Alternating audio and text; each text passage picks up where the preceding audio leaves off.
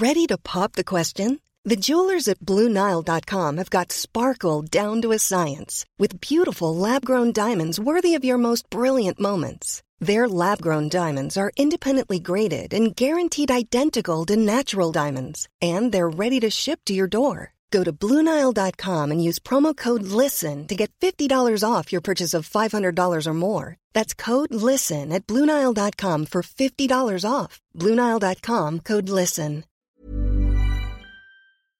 Donnez-moi un B, un I, un N. Non, non, euh, donnez-moi juste Binge Audio.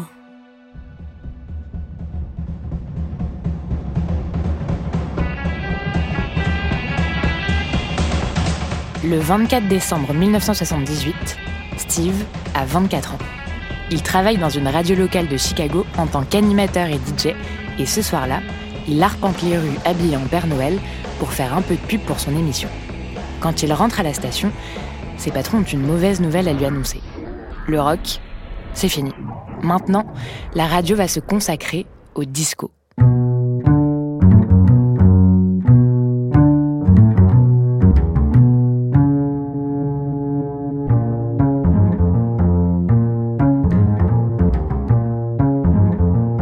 Seul problème, Steve voue une haine féroce contre le disco. Il se barre en glissant un fuck this, mais ne compte pas du tout en rester là.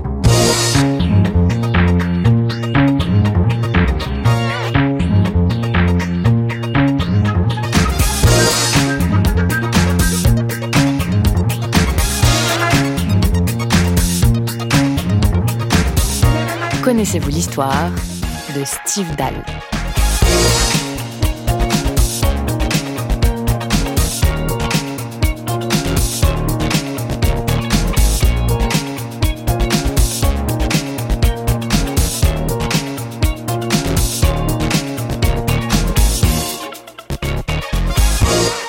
How did your own passion against disco start? For myself, I don't know about you, it's an intimidating lifestyle, it's an intimidating culture, and at some point, there it was being forced down our throats.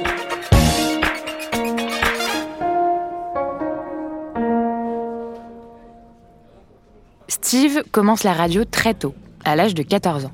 Il arrête le lycée pour se consacrer pleinement à cette passion qui lui prend tout son temps. À l'antenne, il peut enfin être lui-même, raconter ce qu'il veut et faire des tas de choses complètement cons, au grand désespoir de ses parents. À 18 ans, il se marie avec une femme qui l'appelle lors d'une émission et qui lui demande de passer la chanson Suzanne de Leonard Cohen. Cette histoire d'amour ne dure pas bien longtemps. Bref, Steve est un passionné, mais dans ce milieu, on lui dit que sa voix est trop aiguë et qu'il ne réussira jamais. Il s'acharne, essaye de devenir un son, mais il parvient juste péniblement à faire quelques mixtapes de chansons populaires diffusées dans les avions. Pas du tout à la hauteur de ses ambitions. Et puis, ça y est, un jour, la chance lui sourit.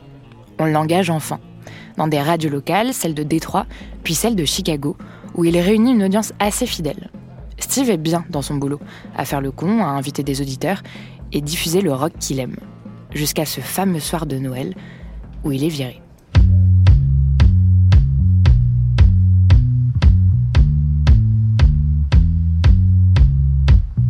Autour de Steve, le monde est en train de changer. Le disco, depuis le début des années 70, s'est installé dans les foyers américains et dans les clubs new-yorkais, notamment dans le Bronx, Harlem et à Brooklyn. Ce mélange de funk, de soul et de pop séduit en premier les communautés noires, latino et gays qui s'en emparent immédiatement. Un genre qui accompagne la naissance des luttes LGBT et antiracistes. Ces communautés qui ne trouvent pas leur place dans la société se rassemblent dans des clubs souvent clandestins et se libèrent par la danse. La mode prend le pli. On dégaine les survêtements flashy, les leggings à paillettes et les blousons en jean oversize. On frime, on bouge fièrement et toutes les stations radio sont bien obligées de se mettre à la page. À la fin des années 70, le disco devient carrément mainstream. On l'exploite même dans des films et la fièvre du samedi soir fait connaître au monde entier les Bee Gees avec leur titre Stayin' Alive. Le disco est en tête des ventes, aux grandes dames des fans de rock, mais aussi d'une partie de l'Amérique blanche et conservatrice qui refuse de voir émerger une culture qui ne serait pas la sienne. Comme Steve. Steve déteste le disco. Il est ce genre qu'il considère comme une saloperie vide de sens. Steve déteste le disco pour la forme.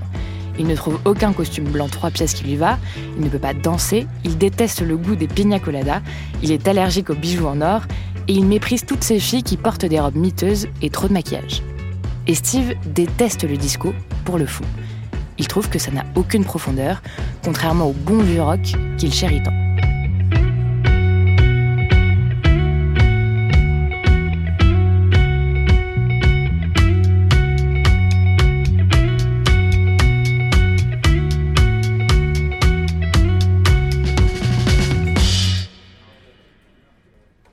Deux mondes s'affrontent.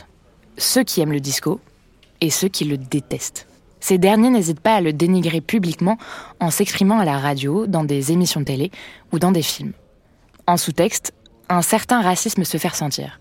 N'oublions pas qu'à Chicago, là où Steve vit, certains quartiers sont exclusivement réservés aux Blancs. On a peur que les Noirs prennent plus de place. Steve, qui a retrouvé du boulot à la radio, profite de cette hype anti-disco en le critiquant ouvertement sur les ondes. Il diffuse une parodie, Do You Think I'm Disco, qui rencontre un micro-succès.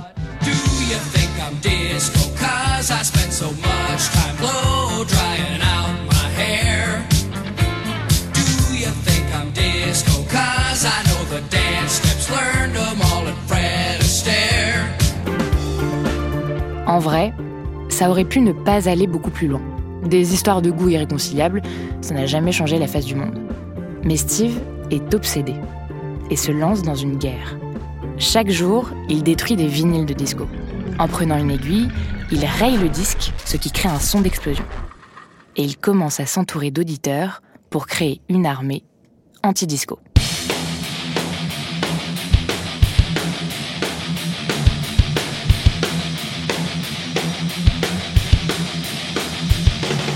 Pendant la première moitié de l'année 79, plusieurs incidents anti-disco ont lieu aux États-Unis. Des fans de rock de Seattle attaquent des pistes de danse. À Portland, un DJ détruit des disques avec une tronçonneuse. Les slogans Death to Disco et Disco Sucks se répandent. Steve est de cela, avec son armée.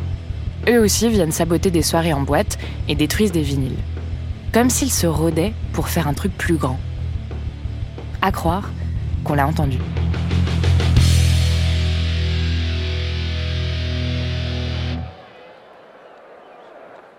Le 12 juillet 79, il y a un double match qui oppose les White Sox de Chicago et les Tigers de Détroit au stade de baseball de Comiskey Park de Chicago.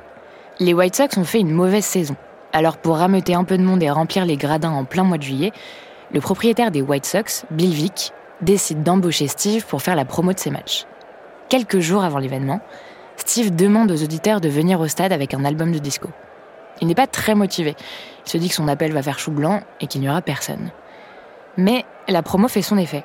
On demande aux spectateurs de se présenter avec un album pour pouvoir rentrer dans le stade pour 98 centimes et des billets moitié prix sont proposés aux ados. L'événement attire énormément de monde. Que des mecs, garçons, ados, jeunes adultes qui boivent, fument des joints et font la fête. Au total, 50 000 personnes sont là, alors que 20 000 spectateurs étaient attendus. Plus de 20 000 personnes sont refoulées à l'entrée. Quand les spectateurs arrivent avec des disques, ils doivent les mettre dans une benne à l'entrée du stade. Quant à Steve, il se cache dans un tunnel sous le stade en attendant la fin du match. 18h, c'est le début du premier match. Le public commence à allumer des pétards, à casser des bouteilles, à jeter des disques sur les joueurs pendant le match, qui est arrêté plusieurs fois tant il y a du bordel partout dans les gradins. 20h36, fin du match. Les Tigers de Détroit l'emportent 4 à 1. Dans les tribunes, des spectateurs ont installé des bannières longues de plusieurs mètres où il est écrit Disco Sex. Les personnes qui n'ont pas pu rentrer restent aux abords du stade et s'amusent à brûler des disques. Ça pue et il y a de la fumée partout. 20h40, Steve déboule dans le stade, en casque militaire et en treillis. Il fait le tour du stade sur une jeep pendant que la foule, surexcitée, jette des bières et des pétards. Steve arrive au milieu et s'arrête près de la benne où se trouvent des milliers de vinyles et d'explosifs. Steve chauffe le public, qui chante en chœur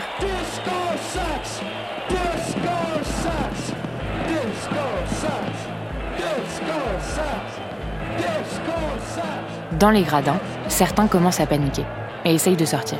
Mais presque toutes les issues sont bloquées par la sécurité du stade. Steve entame un petit discours grisé par les cris de la foule qui l'encourage. C'est désormais officiellement le plus grand rallye anti-disco du monde.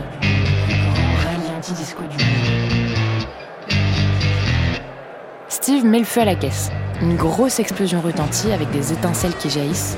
Un énorme trou se forme sur la pelouse.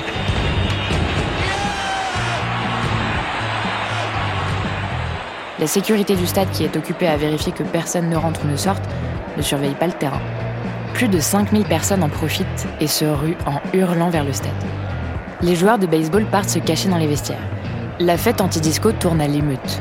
On défonce la pelouse, on détruit les gradins et un feu est allumé.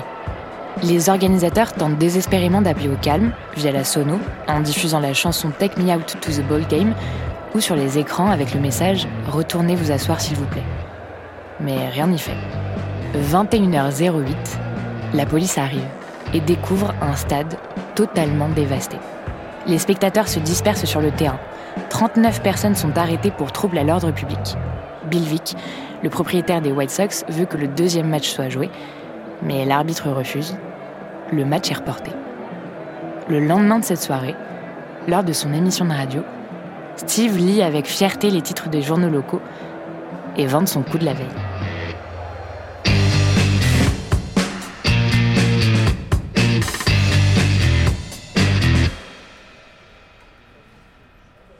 Est montré du doigt pour avoir été le point de départ de ce fiasco, mais personne n'est inquiété.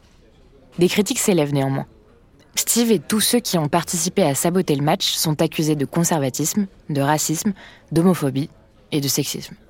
Car dans ce tas de disques brûlés par ce public exclusivement blanc et hétéro, il n'y avait pas que du disco.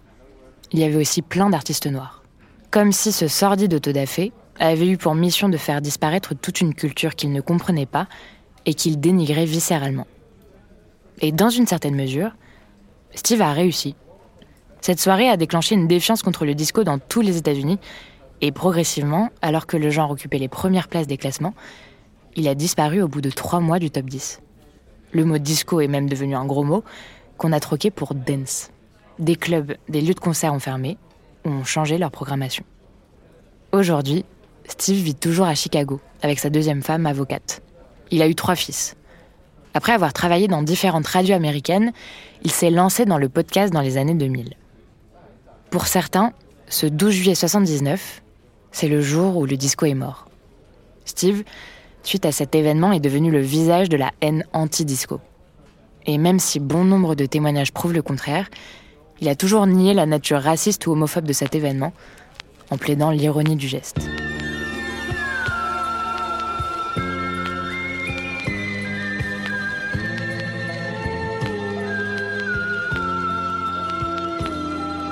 Mais même si cette nuit absurde a sans doute précipité la chute du genre, il s'est réinventé, notamment dans l'underground, pour ressusciter dans la house, chez les rappeurs ou dans la pop.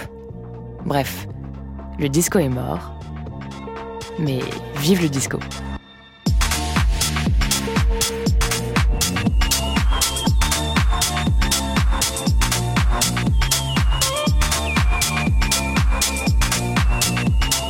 Héros de cette histoire, Steve Dahl. Autrice et narratrice, Juliette Livartowski. Réalisateur, Mathieu Thévenoud. Recherchiste, Cyril Azouaoui. Générique, François Clot et Thomas Rosès. Connaissez-vous l'histoire? Car l'histoire, c'est nous.